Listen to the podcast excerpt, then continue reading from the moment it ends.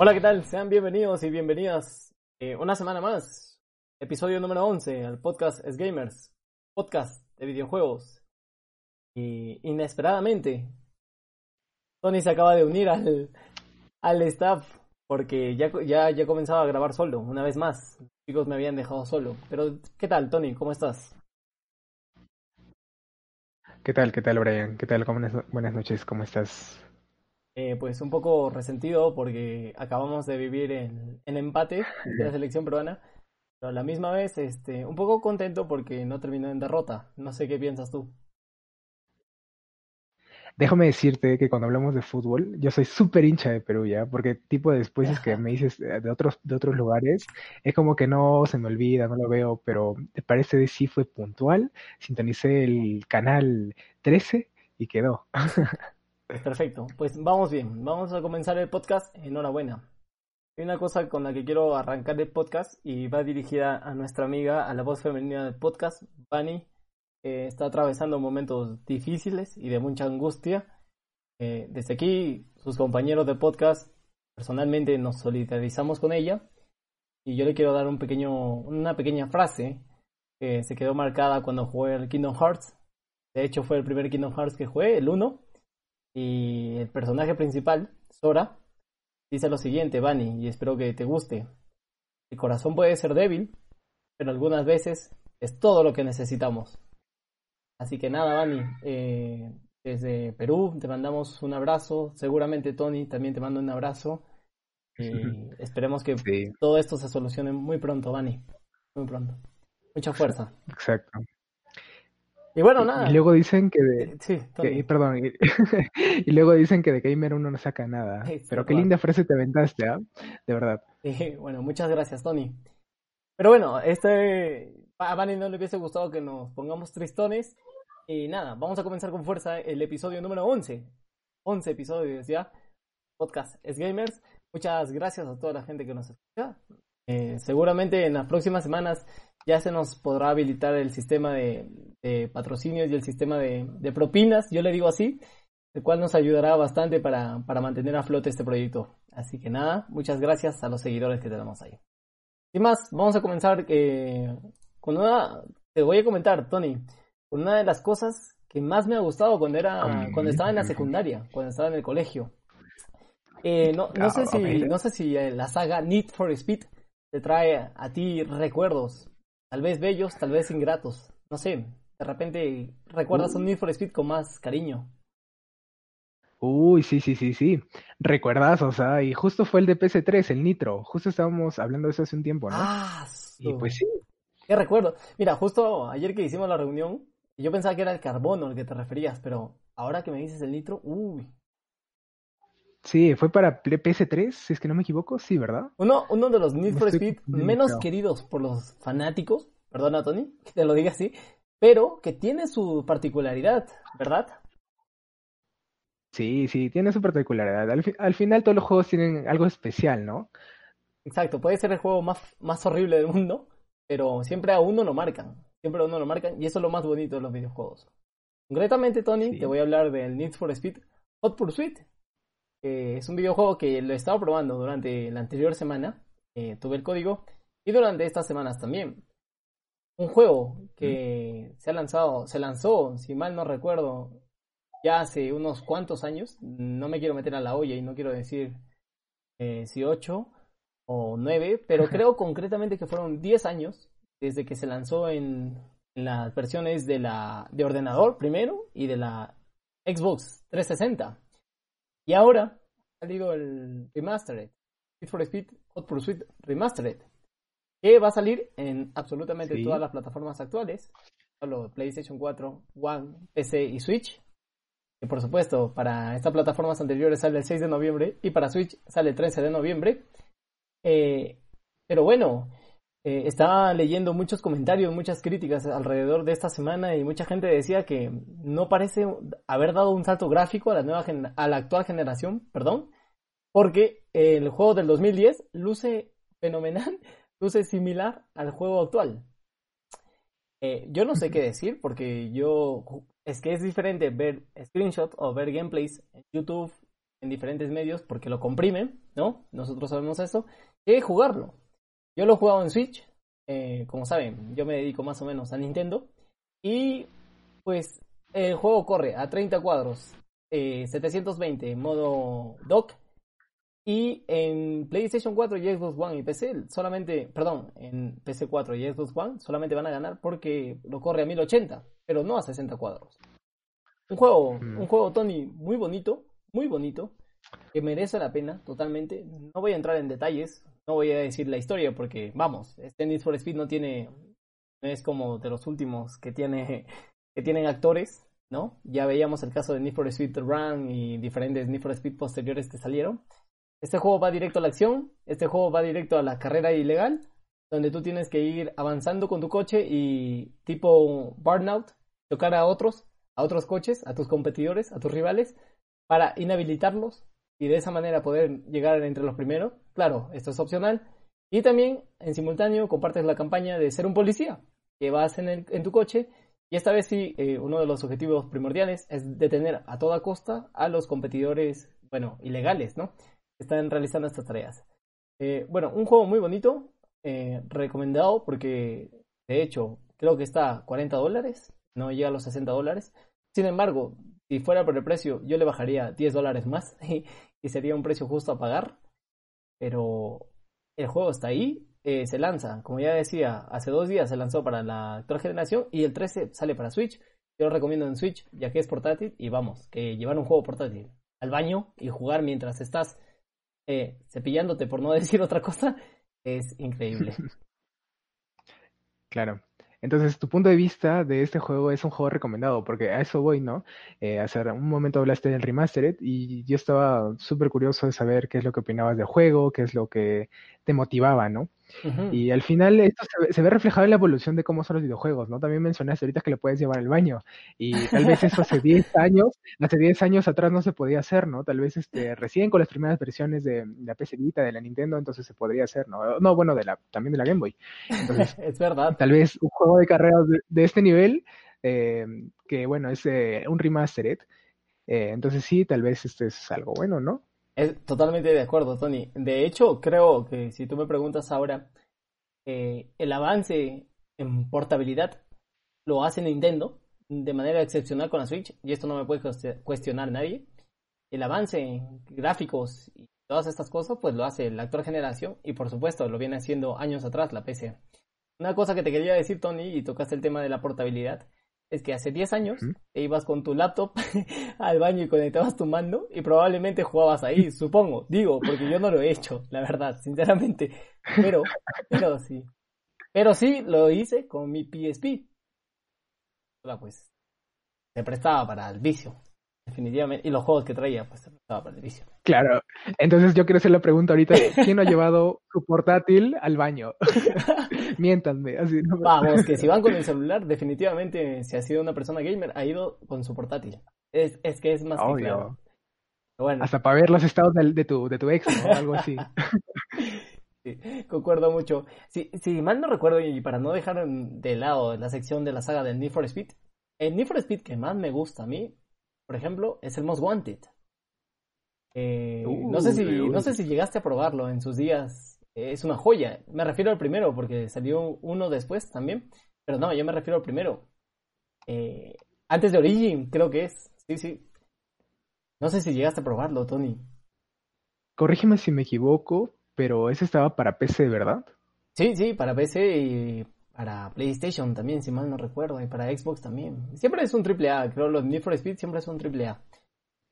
Sí, entonces, sí, sí, este, llegué a probarlo en un tiempo, un amigo mío tenía el juego. Y es un buen juego, la verdad es que es un buen juego y deja atrás a, muchos de los actuales que están saliendo, ¿no? Puedo decir.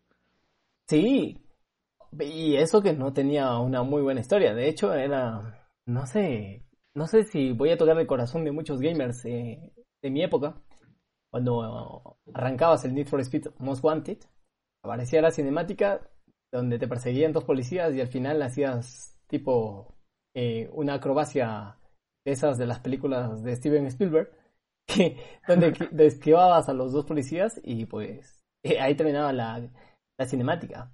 Pero me, cuando digo tocar el corazón de gamers, mi época, es cuando, no sé si recordarán muchos al escuchar el podcast, las siguientes palabras.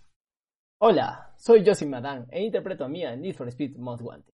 Deja las carreras por el juego, en las calles, conduce de forma segura y no sé qué más era. Pero bueno, concretamente, esa era la cinemática y creo que el amor, el primer amor virtual de muchos gamers de mi época, eh, la actriz Josie Madan, interpretaba a Mia en Need for Speed Most Wanted. Perdona que me acabe de una de eso. Dios mío, es que el juego, el juego tenía, eh, mientras tú ibas avanzando en la campaña, el juego tenía esa especie de pequeñas cinemáticas donde te narraba la historia, donde tú tenías que vencer a la Blacklist, que eran alrededor de 16 corredores, y tú tenías que vencerlo hasta los 16.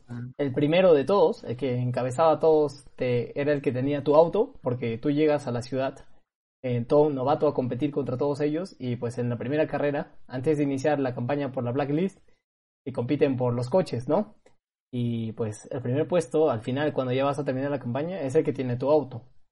y, ese momento, ese feeling de recuperar el auto es, es increíble, la verdad. Eh, pero no sé cómo nos fuimos del Need for Speed Hot Pursuit Remastered al Need for Speed Most Wanted. Creo que me expando mucho y hablo mucho de, mis recuerdos de aquellas épocas, cuando era un chibolito y jugaba. Abarcamos todos los temas en total. que sí, que sí. Gracias, Tony, por cubrirme ahí. bueno, de nada. bueno, vamos a cambiar radicalmente y vamos a centrarnos en lo que mostró Sony. Fue un ingeniero o debe ser alguien oficialmente catalogado por Sony, porque nos desmanteló la PlayStation 5 en un video de unos 8 minutos, creo, 7 minutos 50. Eh, no sé, pero está por ahí, creo. Y nos desmanteló totalmente la PlayStation 5. No sé si te fijaste, Tony, pero la PlayStation 5 estaba en vertical. El, tampoco, pues, el ingeniero este que, iba a desarmar la PlayStation 5 eh, era un poco eh, pequeño. Y se veía enorme la PlayStation 5 a su lado. No sé si te habías fijado. Ah, pues no me fijé de ese detalle. Pero sí, este, se ve, se ve algo prometedor, ¿no? Se ve algo prometedor que tiene la PS5. Y nos mostraron cómo desmantelarlo. Eh, cómo, bueno, hay, hay una especie, una característica principal que me llamó la atención y es que la consola está hecha, diseñada especialmente para ponerla en vertical. ¿No? De eso no hay duda. Lo mostraron así, ya lo mostraban eh, desde los primeros videos filtrados. había una especie de patitas que sostenía la consola en vertical. Y que si tú eres de las personas que usan las consolas en horizontal, estas patitas que se ven tan frágiles las tenías que poner obligatoriamente para que sostenga la consola. Por supuesto que una consola de, de este calibre no la vas a estar llevando a todos lados. O sea, vamos, que la PlayStation, o sea, de vez en cuando, yo entiendo que la metes a tu mochila y la llevas, pero no la estás llevando todos los días. No es como cargar tu laptop que la llevas todos los días a la universidad y esas cosas, ¿no? Bueno, antes de COVID. Pero me parecen tan finitas, me parecen tan finitas que, no sé, mm, a veces pienso cuando veo el video, porque lo he visto casi 10 veces, eh, que se pueden romper, que se pueden romper. Y, pues no sé, o sea, Tampoco, no quiero decir que es de mala calidad, pero... ¿Tú crees? Bueno. ¿Tú crees que sea muy débil? El material tal vez sea, mm, se vea elegante de cierta forma, ¿no? Pero tú, tú crees que es horrente, tal vez, no sé, si te termina estropeando una patita, como dices tú, un soporte que tiene. Lo, lo, lo que yo veo, Tony, y muy interesante la pregunta que acabas de hacer, es este tema de, de que, bueno, eh, te voy a contestar esta pregunta eh, con la descripción que estaba haciendo, ¿no? Del desamblaje de la PlayStation 5, si me lo permites. Eh, bueno, el, ingeniero este mostraba cómo desarmar la PlayStation 5, que es muy fácil quitarle las tapas laterales para ver y acceder eh, al, ¿cómo se llama? Al ventilador. ¿no? Para poder así limpiarlo y bueno, ya saben, un problema muy habitual en la generación actual. Lo que me sorprendería aquí, perdón, lo que no me sorprendería aquí es que al ser esto tan fácil de sacar y de no perder la, la garantía por parte de Sony, es que muchas empresas de tecnología puedan sacar eh, hardware un poco mejor o que pueda reemplazar o personalizar incluso nuestra consola de videojuegos. Que vamos, que el color blanco tampoco no, les gusta a todos. Eh, a mí mis consolas, por ejemplo, son de color negro. Y, pues, es porque es lo único que, he podido acceder de momento. No, eh, si fuera coleccionista y bueno, yo hubiese comprado una consola de distinto color. Pero hay gente que se va a comprar la PlayStation 5 día 1 que no le gusta el color blanco y puedo apostar con metiendo las manos al fuego que va a haber compañías de tecnología que van a hacer y sacar productos para personalizar nuestras consolas al ser tan fáciles de desarmar con las partes laterales, ¿no? Hasta ese punto. Así que sí, Tony, creo que sí. Eh, sí, sí, o, sea, tú estás diciendo que puedes armarlo como tu PC, ¿no? Algo así, entiendo, con eh, sus lucecitas y todo. Pues, pues, pues, pues sí, o sea, pero no todo, no todo, ¿no? Hasta este punto no pierdes la garantía de Sony, solamente con levantar la tapa no pierdes la garantía de Sony. Cuando pierdes la garantía de Sony, es lo que mostraba el chino en el video, no sé si es chino o japonés, voy a decir la persona con rasgos asiáticos en el video, eh, fue el tema de que sacó un sticker que decía PlayStation. Supongo que es el, el, sticker, supongo que cuando tú lo remueves ya estás sobre la garantía de la Play y ya la estás perdiendo. Y se ve, en mi caso, y muy particular, difícil de desarmar a tal punto como él lo hizo. Yo creo que si tú vas. La verdad es que sí. Yo creo que si tú vas a expander tu memoria, porque se filtró, ¿no? Que venía con 625 gigas libres, creo. 825, algo por ahí, pero no 900 como esperaba. Eh, obviamente, la mayoría de personas van a querer expandir su, su memoria, porque un tera, un tera en la actualidad no te sirve para tener al menos cuatro juegos de estos AAA instalados. Y solamente Warzone, mi PlayStation 4 está ocupando casi 250 gigas. es que es increíble.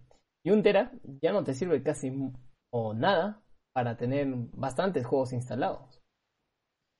Entonces, lo que veo aquí es que Microsoft con la Series X se lo llevó de largo a PlayStation 5 al sacar una pequeña memoria, ¿no? Porque no sé si viste, es como un, un flash chip, no, bueno, un flash chip, no, eh, un pendrive, un USB, eh, que entras en la Series X lo conectas y ya tienes un tera más de memoria. Eh, por supuesto que cuesta como una nueva Series X, pero vamos, que seguro hay gente y como te decía anteriormente, empresas de tecnología que van a sacar algo similar más barato. Claro. Entonces, por ese punto sí este conviene. Yo creo que es algo que tiene que tomárselo en cuenta Play también y sin dejar de lado, claro, su, su propio almacenamiento que tiene la consola, ¿no? Y no volverse tipo a los tiempos de la, de la Play 2, donde tenías que comprarte tus memory card para poder este, tener tus juegos guardados, ¿no? Las partidas. Es, oye, verdad. Pero sí le suma, le suma un montón. Le suma un montón, ¿ah? Para que lo que me acabas de decir ahorita sí suma un montón en una Play, porque, mira, imagínate, eh, ahorita la digital, que tú dices que son 8, 8 gigabytes, le estoy viendo ahorita de RAM, entonces sí, este, cuesta, ¿no? Cuesta eso. Exacto, exacto. Eh, nada, eh, gracias Tony por, por coincidir conmigo. Pero sí, hay parte de razón, hay parte de razón y espero haber eh, especificado bien mi punto de vista. Bueno, creo que vamos a dejar el tema de la PlayStation 5. Porque, vamos, que hablar de tecnología y hablar de hardware concretamente ya entraría en un podcast que se especialice en hardware nosotros nos especializamos en videojuegos y ya que ese que podría ser nuestra rama, sí, porque estamos hablando de la nueva generación de consolas, pero que yo creo que no lo vamos a tocar muy a profundo, sobre todo porque no tengo la información eh, necesaria. Pues no les voy a hablar de algo que no sé o que no estoy bien informado. Bueno, a ver, eh, estas semanas, y como les decía a los chicos, eh, el anterior episodio, el episodio 10 del podcast, les mencioné sobre un juego, un JRPG, o para los más puritas, puristas, perdón, un JRPG, que se centra en el mundo abierto, un mundo abierto inmenso, tiene una paleta de colores, como ya lo decía el anterior podcast, e inspiración en Breath of the Wild, este juego tan mágico de, Nintendo, y es el Genshin Impact. Eh, yo estuve desde la beta cerrada, ¿no? días antes de su estreno mundial. De hecho, en nivel de aventura, es un nivel más allá de tu personaje, me quedé en nivel 20. Y le metí como 60, 75 horas al juego. Claro que ya lo dejé de jugar, pero veo que a mucha gente le sigue gustando, le sigue fascinando y yo creo aquí que hay que comentar acerca de cuál es la clave del éxito de Genshin Impact y por qué sobresale en todo, o sea, no en todo, todos, sino en diferentes personas que nunca se han acercado, sobre todo un JRPG. Porque ambos sabemos, Tony, aquí presentes, que un JRPG es un juego orientado a ser muy largo, extenso, y que te va a quitar muchas horas. el 90% de tu vida si eres un gamer porque es atrapante. y más aún, si lo puedes jugar en tu celular, en tu PlayStation, en tu Nintendo Switch, posteriormente también, en tu PC. Y, o sea, es que está metido en todo. está metido en todo el juego. La verdad es que sí. Pero bueno, tú has visto, Tony, screenplays, ¿no? Has visto capturas también por ahí. ¿Qué te parece? A simple vista. Tú que no lo has probado todavía. Me recuerda mucho al anime de Sword Art Online. No sé si. Al Sword Art al Sao. El Kirito Kun. Sí, al Sao. La verdad es que me recuerda mucho, no sé eh, por qué. Y si es que, bueno, este, eso sería todo, ¿no? Eh, además que es un eh, RJPG, ah. es algo que le tienes que sumar mucho, mucho, mucho tiempo. Como tú mencionaste, les invertido como 60 horas, algo así. sí. Sí, Entonces sí, es un, es un juego que tiene algo distinto, ¿no? Porque tal vez cuando decimos RJPG decimos tipo un Warcraft, tal vez nos imaginamos otra cosa. Ajá. Entonces, esto, esta es una temática nueva y también en diversas consolas, que no se ha visto también otro eh, distinto que no sea un, un Ender Scrolls o, bueno, eh, un Demon Souls ¿no? como tal. Exactamente, eh, lo que dice Tony, lo que dice Tony. quería mencionar algo con respecto al Genshin Impact. Y sobre todo que tenga que ver con la pregunta que planteé al comienzo, ¿no? Eh, ¿Cuál era la clave del éxito de Genshin Impact? Y es que a diferencia de, muchos juegos, no quiero nombrarlos porque, vamos, que voy a quedar como un hater todos los programas y todos los programas digo que no soy un hater. eh, hay muchos juegos que, que son free to play, ¿sí? Pero que por supuesto tienes que comprar o, gastarte unos dólares, unos euros, unos soles en el juego para que tu personaje pueda tener mejores armas, mejor vestimenta, ¿no? Aspectos visuales, eh, customización de personaje o mejores, qué sé yo, mejores DLC o, bueno, esas cosas, ¿no? Esas cosas que, te, que inviertes dinero real para gastártelos virtualmente. Pero este juego, yo creo que la clave del éxito del Genshin Impact te orienta a que a pesar de que tú puedes pagar y gastarte unos cuantos dólares para que tu personaje esté un poco más leveado, tengas mejores armas, que son importantes las armas, y tengas nuevos personajes, que también son importantes, porque te puedes aburrir de solamente jugar con uno. Yo creo que la clave del éxito del Genshin Impact es que el juego no te presiona para nada, o no te sientes presionado durante el juego o durante las horas que le metas al juego, en gastar un solo dólar, un solo sol o un solo euro. Y eso, eso en este tipo de juegos se agradece. Se agradece fenomenalmente. Ahora, yo no sé cómo se va a financiar esta mierda, por decírtelo así. Porque, porque vamos, la, eh, el estudio tiene que mantener servidores, pagar personal, eh, pagar eh, diversos gastos que tiene el estudio. Y no se me ocurre otra idea más que, que se pueda mantener el juego y los servidores actualizados y las futuras actualizaciones del Genshin Impact.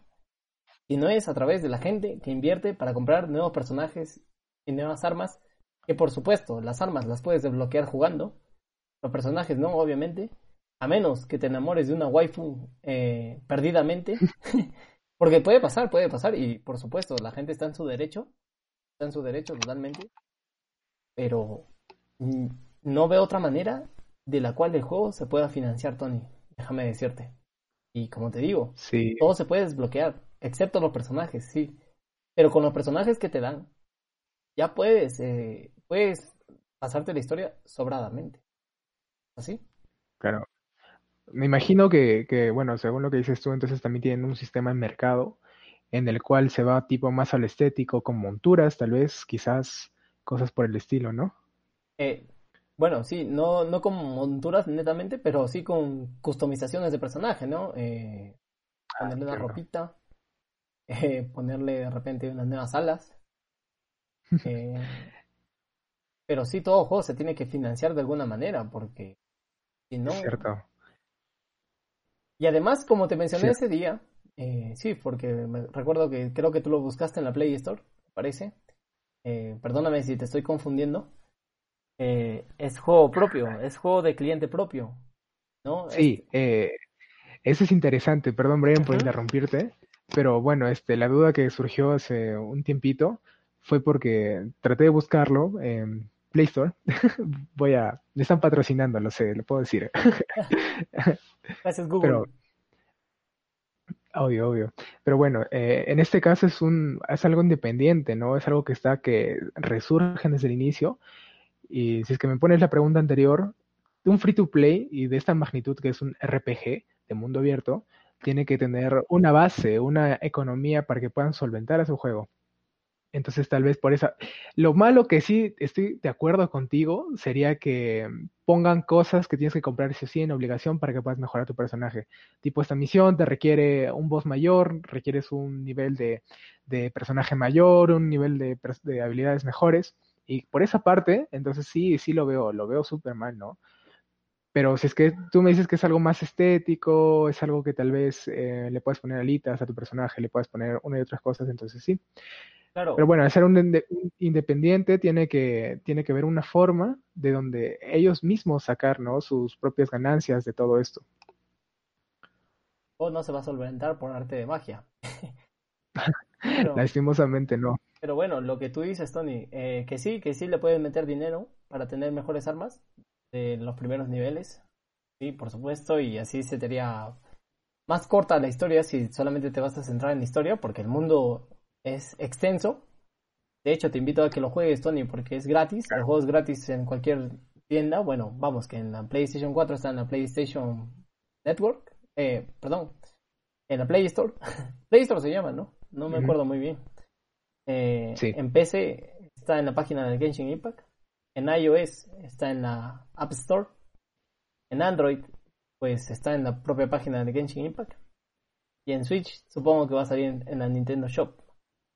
Eh, hay una particularidad, Tony, cuando tú vas, y te animas a probar el juego, es que cuando tú vas a ingresar al juego, salen, cuando tú ingresas a un juego salen normalmente los logos de los estudios que lo han desarrollado. Y este Genshin ah, Impact es desarrollado, si mal no me equivoco, por MiHoYo, un estudio chino. Y debajito, debajito del logo, que aparece grande las letras MiHoYo, fondo blanco y las letras en negro, debajito del logo, que dice mi joyo, dice Otakus Save the World. Y creo que eso ya te indica, creo que eso ya te indica a, qué va orientado el juego. Creo que eso ya te indica las referencias que ha tomado. Ya, sí, de hecho es lo, la primera impresión, ¿no? Que te da. pues sí, sí. Hay, hay, mucha gente que seguramente le va, le va a encantar en Genshin Impact. Y bueno, yo dije, yo dije cuando analicé el juego que es un juego muy bonito. Por supuesto, se nota la inspiración en Zelda Breath of the Wild. El juego no tiene esa magia que tiene el juego de Nintendo, pero eso no le resta al juego. Al contrario, busca tener su propia identidad, que de momento no la tiene. No, no la tiene porque se inspira bastante en Breath of the Wild y en su ambientación y en lo que puedes hacer con el mundo.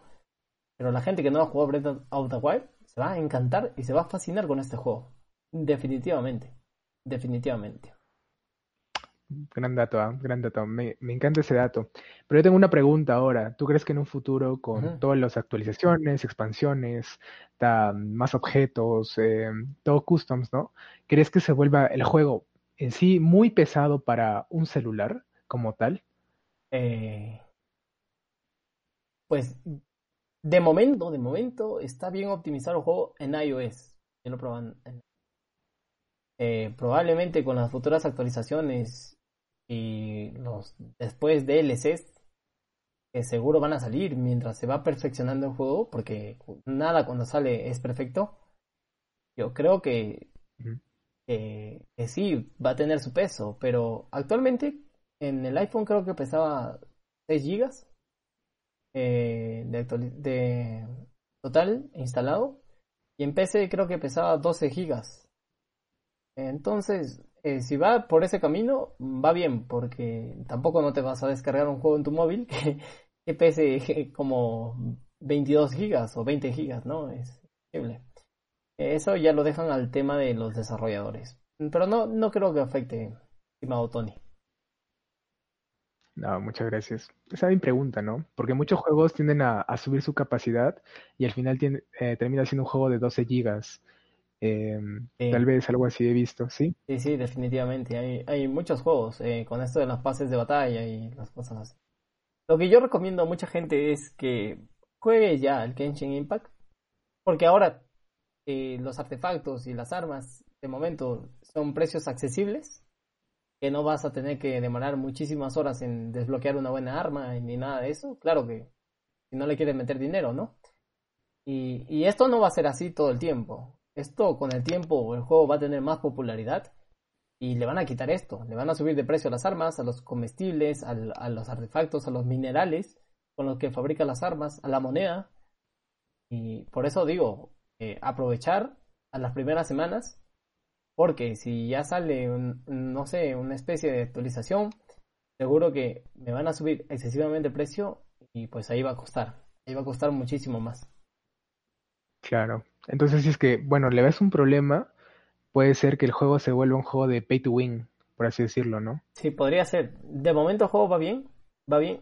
Yo creo que con el tema este del financiamiento, si, si la gente de mi joyo, Ekotaku Save the World, les va bien con la estrategia de, de, obtener recursos y beneficios económicos a través de lo que te mencionaba, eh, pues de repente no lo convierten el juego en un pay to win, pero pero vamos, que el juego está en su gloria. Y, y pues nada, recomendado a toda la gente que todavía no ha jugado, ya tienen dos semanas que ha salido, que lo juegue, que lo juegue, que lo juegue. Mm, es, no es una historia tan, tan eh, compleja, pero cumple, cumple. Y, y los personajes son muy, muy carismáticos. Bueno, muchas gracias. Hay una cosa que quería hablar y no sé si te habrás paseado por YouTube estos días. Salió un tráiler del 2K21, este juego de básquet, donde mostraban el tráiler netamente corriendo en PlayStation 5. Y es que el salto gráfico en un juego de básquet se nota de manera fenomenal, Tony. Fenomenal. Es alucinante, completamente, de acuerdo. Desde, desde la primera gota de sudor que le cae al jugador Curry, ¿no? Que es este. Pues, porque es el único nombre que me acuerdo, eh, hasta el, detalle de, del reflejado de los jugadores en la pista del básquet, en el campo de básquet, perdón. Es que es impresionante. Y esto me plantea de que si 2K eh, puede hacer que un juego busca así de bien gráficamente, porque estamos hablando de un juego de básquet, imagínate lo que puede hacer Naughty Dog Imagínate lo que puede hacer Santa Mónica Studios. E, es que va a ser increíble, va a ser increíble. Más que nunca, con este tráiler, eh, sí se puede ver un salto gráfico. Que vamos, que no va a impresionar a todo el mundo, por supuesto, por supuesto que no va a impresionar a todo el mundo. Pero sí se ve, si tú eres bien detallista y tienes un ojo bien entrenado, sí se ve, se ve un cambio gráfico fenomenal, fenomenal. Exacto.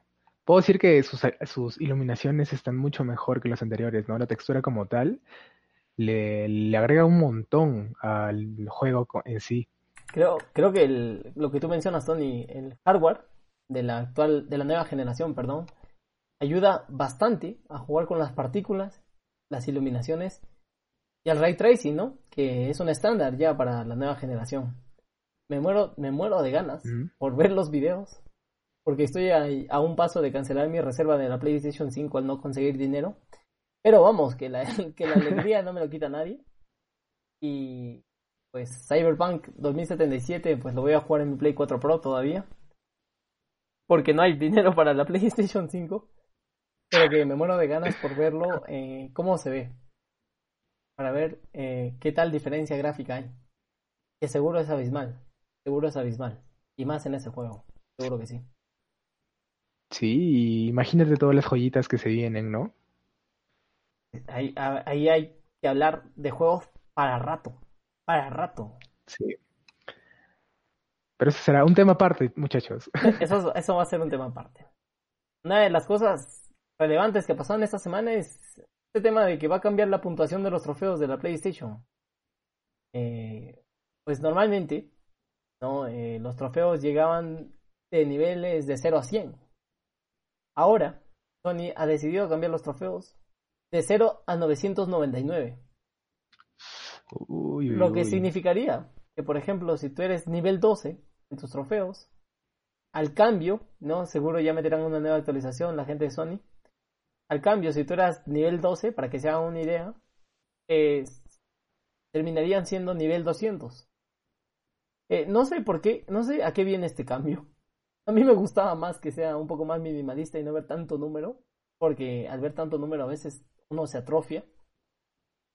Pero no sé si van a poner más trofeos o trofeos por haber presionado un solo botón.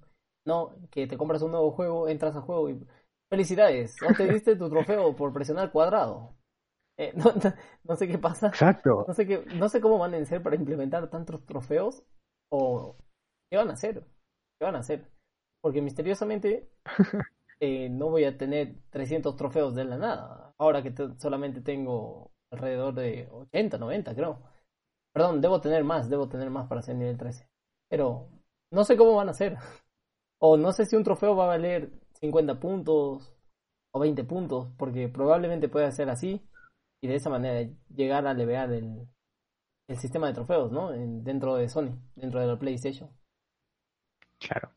Yo, mira, la verdad es que yo pienso que lo que, bueno, estás diciendo tú de los 999 trofeos sea aplicable para algunos juegos. Porque imagínate un God of War con 900 trofeos, tipo, diste un paso, felicidades, acuchillaste a alguien, felicidades, Gol, eh, llamaste a Arteus Niño, felicidades. llamaste a Arteus Niño, esa me gusta, buena referencia a God of War.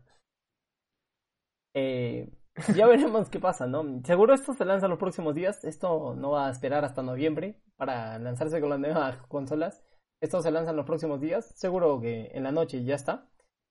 Y bueno, eh, vamos a cambiar radicalmente de tema eh, y vamos a hablar sobre, no sé si fuiste tú o fue alguien más el que mencionó el tema de que ahora con la Game Pass de Xbox se puede ver anime. Eh, fue Sandy, fue Sandy. Fue Santiago, fue Santiago. Yo, yo no sé este tema de cómo funciona. no sé si va a ser el próximo Crunchyroll o si le quiere hacer la competencia a Crunchyroll. Eh, que es una plataforma de anime. Yo tampoco no es que vea mucho anime, pero me, me, gusta, me gusta lo que hace Xbox porque le añade un valor agregado a su, a su servicio, estrella. Bueno, eso siempre se agradece. De por sí el servicio ya es bueno y, y que le implementen este tipo de cosas, pues lo hace mucho mejor. Al final salimos ganando todos. Exacto.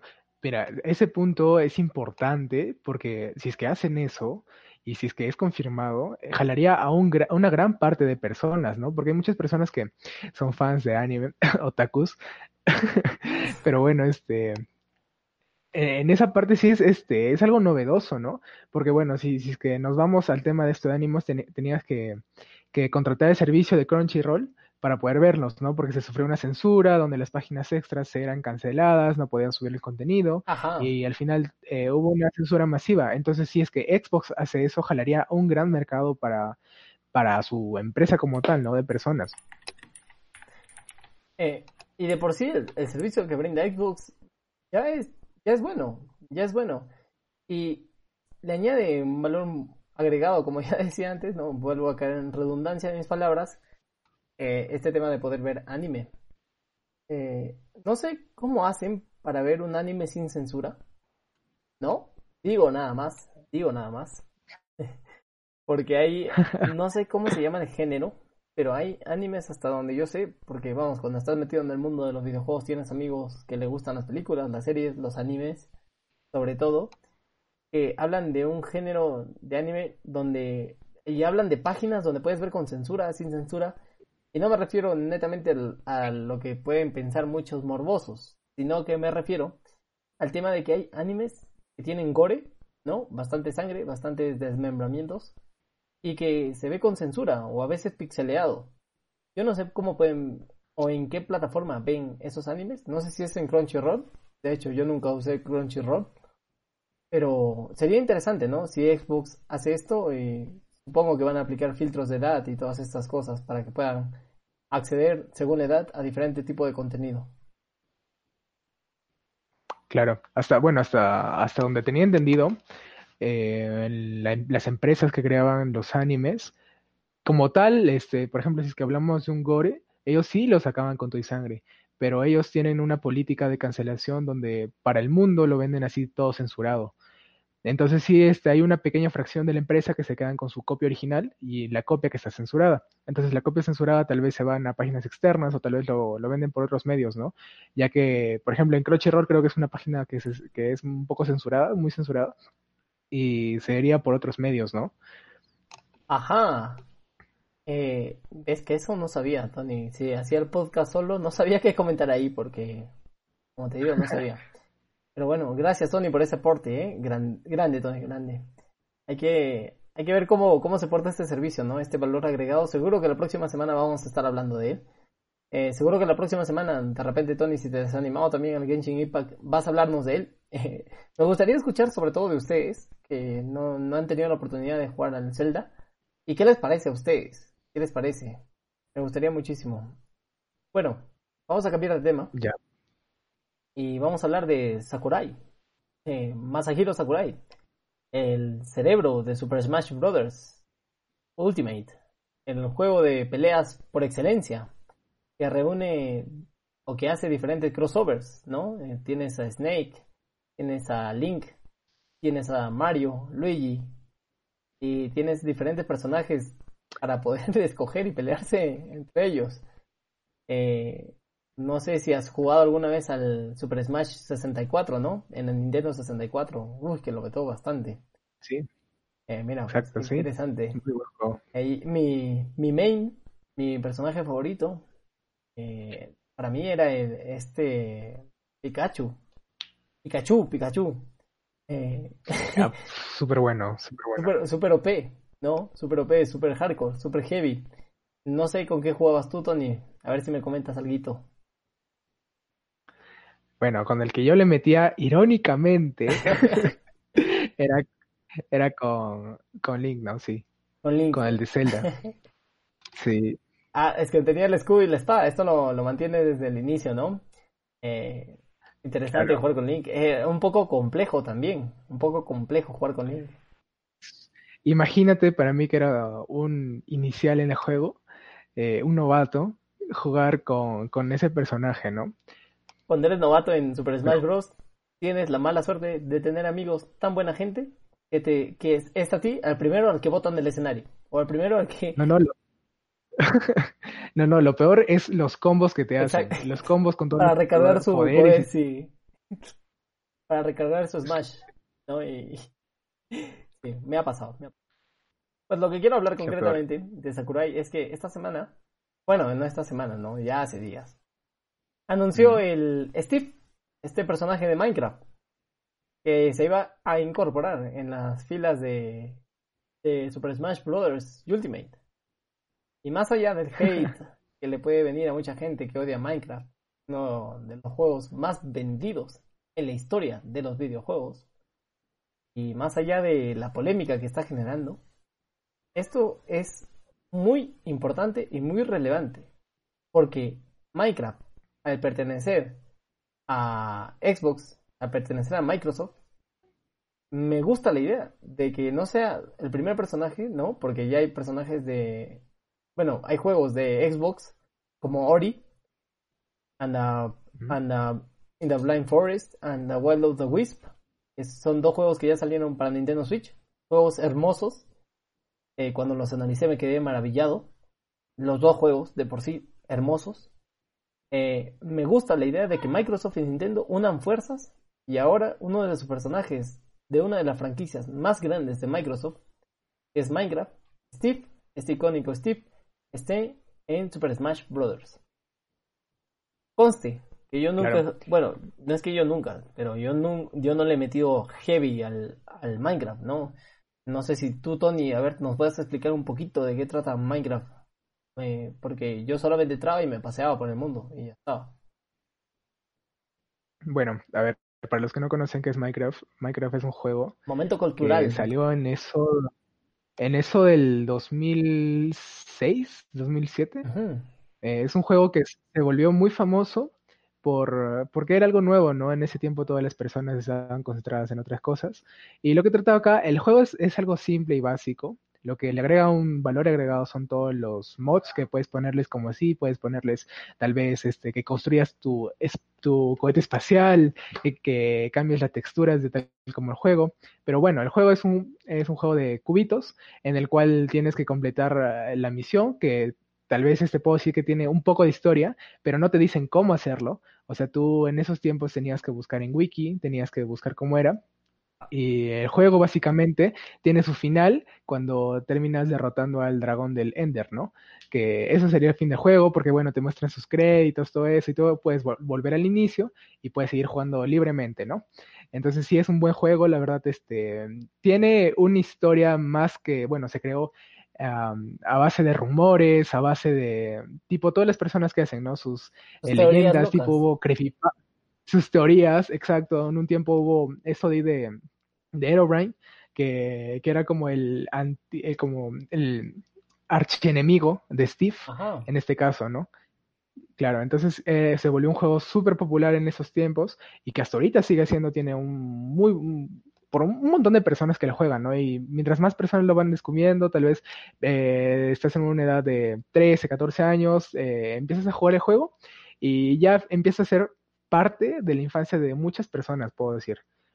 Mira, qué, qué interesante, me ha salvado la vida porque eh, Minecraft no lo he tocado mucho. supongo que para hacer cohetes espaciales, lo que tú mencionabas, como se hace como en Smash Brothers, ¿no? Y bueno, Digo esto porque, como yo nunca he jugado Minecraft, supongo que, mira, en Smash Brothers, cuando usas a Steve, según el terreno donde tú estés excavando, salen los materiales. Supongo que en Minecraft es así también, ¿no? Sí, sí, déjame, déjame decirte eso, perdón por que me interrumpa, pero Minecraft llega a ser un juego tan complicado a veces que, optas por usar el creativo, pues así lo a veces eh, desactivas eso y te fregaste, ¿no? No puedes, tienes que conseguirlo por, tu misma, por tus mismos medios. Y tal vez, como mencioné hace un momento, hay un mod donde tienes que hacer tu, tu cohete espacial, lo cual recurre que te construyas tu, tu nivel de petróleo, tu nivel de, de arma de cohetes, tu, arma, tu armado de, de cápsula, tu, investigación, tienes que subir talentos, incluso hay como tienes sus, algunos tienen sus ramas de habilidades, por ejemplo, si es que descargas un mod de ser un, brujo hechicero de sangre, tienes que eh, empezar a subir ramas de habilidades, entonces eso, a cada mod le agrega algo diferente al juego, y aunque no lo creas, empieza siendo un juego bonito, ¿no? Tú lo miras y dices, ese juego es más fácil de lo que tú pensabas. Era, perdón, más fácil, perdón, más difícil de lo que tú pensabas. Más complejo. Entonces sí, es, es muy complejo en algunos mods que sí son súper complejos, tanto enemigos como crafteos, porque bueno, Minecraft es un juego donde tienes que craftear todo, tienes que empezar a craftear de tu pico para empezar en las en minas, tu, tu hacha, si es que quieres picar más rápido los árboles, entonces es un juego que demanda un poquito de tiempo, puedo decirle, hasta que te acostumbres. No, en realidad eh, lo que demora más tiempo creo que sería ya queriendo ser un pro en el juego. Porque el, inicio en realidad es fácil. porque tiene, en sí tiene su propio tutorial. El juego tiene su propio, su propio rama, por así decirlo, de logros, donde te van diciendo, eh, muy bien, acabas de crear tu primera mesa de crafteo. Muy bien, es hora de empezar a picar. Cuando tienes tu primer pico y luego te van diciendo los crafteos que tiene como tal. Entonces sí es un juego que se aprende muy rápido, es un juego que no te, que no te demanda aprenderlo nada y que sus mods puedo decir que sí son súper difíciles. Algunos, porque algunos otros son eh, tranquilos, son más, eh, más este, que le agregan texturas, que le agregan una realidad más al juego, texturas del agua, texturas del cielo, texturas eh, de todo. Incluso hay mods donde agregan en sí otros juegos, ¿no? Hay un mod donde incluso había visto que salen los chocobos que es del Final Fantasy. Final Fantasy. Sí, Claro, y tienes que, tienes que sacar tus propios este, rábanos de, de chocobos y todo eso. Entonces sí es un muy buen juego y que lo hayan añadido ahorita al Smash Bros. es otro punto súper importante porque, bueno, para las personas que saben del juego, eh, después de un tiempo que salió Minecraft, el personaje principal era Steve. Ah, pero luego de un tiempo Ah, salió otro que se llama Alex. Entonces, en el Smash Bros. he visto que también va a estar ese personaje para las personas que tal vez lo, están jugando recién, ¿no? Pero el más antiguo, el más antiguo de los dos personajes es Steve y es algo, es algo bonito tenerlo porque en los juegos más actuales se cambió ese personaje por el otro, por Alex. El, tú aparecías con este personaje y ya no aparecías con Steve. Entonces sí es algo, es, es, una nostalgia bonita, es una nostalgia buena. Y en el Smash Bros. tal vez se ven cosas únicas, ¿no? Porque tal vez este, sus poderes que tienen cada uno de su Smash, tal vez los combos, en el caso de, Pikachu salían todo, salían los, los starters de eh, evolucionados en su máximo, ¿no? Salían tipo por acá, luego salía Red, creo que también, este, si no me equivoco. Entonces, en este caso, tal vez podamos ver tipo a Edrobrain por ahí en el, en el Smash, ¿no? Cuando te haces tu Ultimate. Entonces, puede ser, puede ser eso muy bonito, muy bonito. Pues mira, mira, vaya, vaya momento cultural es que nos ha dado Tony. Para la gente que no jugamos Minecraft. He aprendido un montón con lo que ha dicho Tony. Me salgo de la ignorancia de lo que era Minecraft.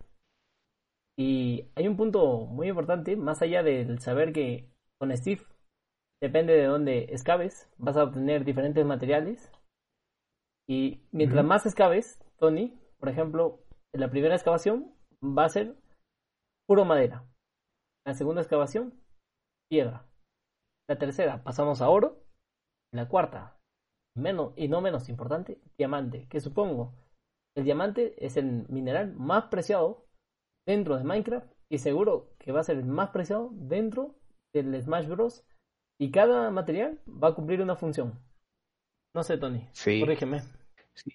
Sí, sí, es, es algo curioso lo que dices, ¿no? Y el diamante sí se culturizó por un tiempo donde hablo de sus inicios, donde no existían estos mods. Entonces, para conseguir un diamante era súper difícil, porque incluso tenías que ver las, en qué capa estabas. Abrías tu menú, este, creo que era con F4, si es que no me equivoco, y tenías que ver en qué piso de capa estabas. El piso cero es cuando llegabas ya a la placa madre, donde no puedes picar más, y ya estás en el núcleo de la Tierra. Entonces, por esos intervalos tenías que buscar todo el diamante, tenías que luchar contra la lava, tenías que estar eh, escuchando eso porque picabas encima tuyo y podía caerte lava, entonces era muy difícil conseguir diamantes, ¿no? Por así decirlo, y ya que todo tiene minas, ¿no? O sea, tú puedes picar en ese, en ese instante y solo encuentres carbón, y tiene sus minas por acá, por allá, entonces sí, este es un material preciado en el juego, puedo decirlo. Ahorita tal vez ha perdido un poco de relevancia debido a todos los mods que te estoy hablando, pero antes sí, en sus inicios, tener eso y y exclusivamente para irte al, al end, para matar al dragón, para terminar el juego tenías que tener una muy buena equipación, tenías que tener encantado tus cosas y todo. Y en el juego sí, en el juego sí va a ser un material preciado y te aseguro que va a haber una gran referencia. Mira, mira qué interesante todo lo que dices, Tony. Eh, me ha sacado de la ignorancia y muchas gracias, porque eh, yo no le encuentro relevancia en Minecraft, eh, pero tampoco no es para tirarle hate. Y me gusta mucho que hayas comentado sobre lo que te parece, ¿no? Porque lo has comentado con un énfasis. Seguro que te gusta Minecraft y eso está muy bien. Y me ha sacado de la ignorancia, que es lo más importante. imagínate, imagínate, imagínate ser el, el iniciador de la idea del podcast y no saber qué es Minecraft. Dios mío. De hecho, sí, es un juego que me trae nostalgia porque, bueno, con con grandes amigos, se compartió ese juego de, de chivolos, ¿no? Ahorita ya no, ya ahorita, ahorita nada que ver, pero sí forma un pedazo importante de, mi vida, donde, bueno, yo me iba con mis amigos y todo esto a jugar. Entonces sí, tal vez me explayé un poquito, Pero bueno, fue el momento cultural, ¿no? Como mencionó Brian. Pero está muy bien. Seguro que mucha gente que le encanta Minecraft, que también se puede jugar en Nintendo y, en celulares, dispositivos móviles, eh, seguro que es una apuesta segura a que ellos van a comprar sí o sí el personaje de Steve, ¿no? Sobre todo porque lo que dice Tony, que trae nostalgia. Y eso es muy importante, muy, muy importante.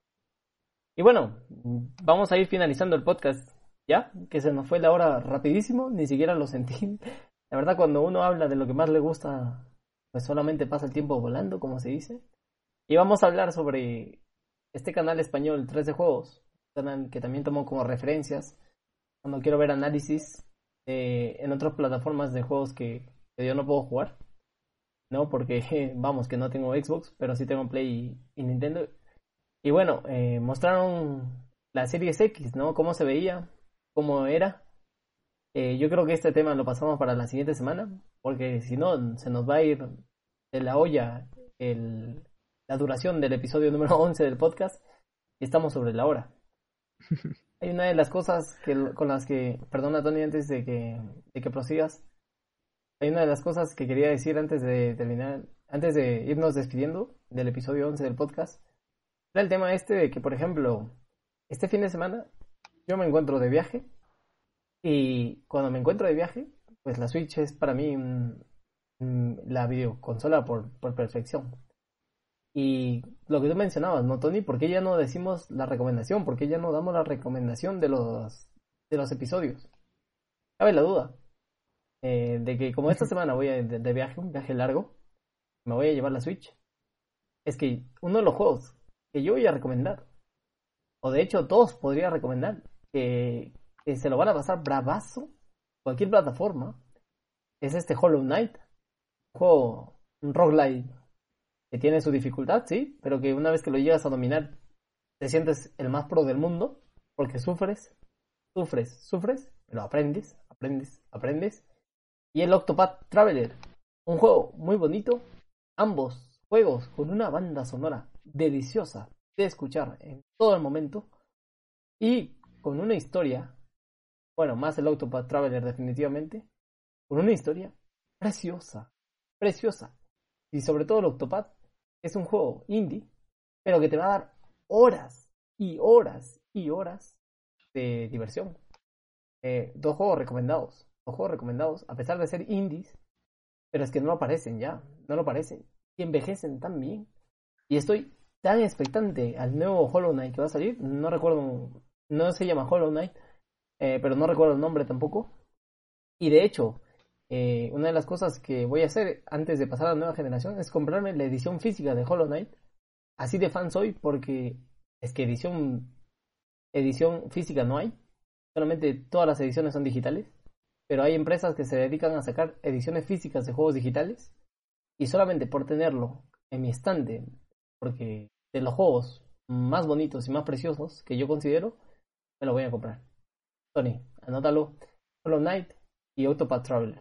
Recomendadísimo por el podcast. Oye, de este podcast me voy súper informado de muchos juegos, pero además este, con ganas de jugar, ¿no? Con ganas de jugar. Esa es la idea, esa es la idea, amigo mío. Esa es la idea. Así es. Bien, Tony, yo creo que nos vamos despidiendo ya. Seguro que por estos, por estos minutos de podcast voy poniendo la partecita de la canción que siempre puedo poner para que significa que nos vamos a ir despidiendo. Eh, no sé si tienes algo más que agregar, amigo Tony. Pues gracias por llegar hasta este punto del podcast, gracias por escucharnos cada semana y recuerden que cada viernes hay episodio nuevo de podcast. Pues sí, cada viernes en, en su plataforma favorita, porque de hecho lo subo el jueves, pero llega muy tarde.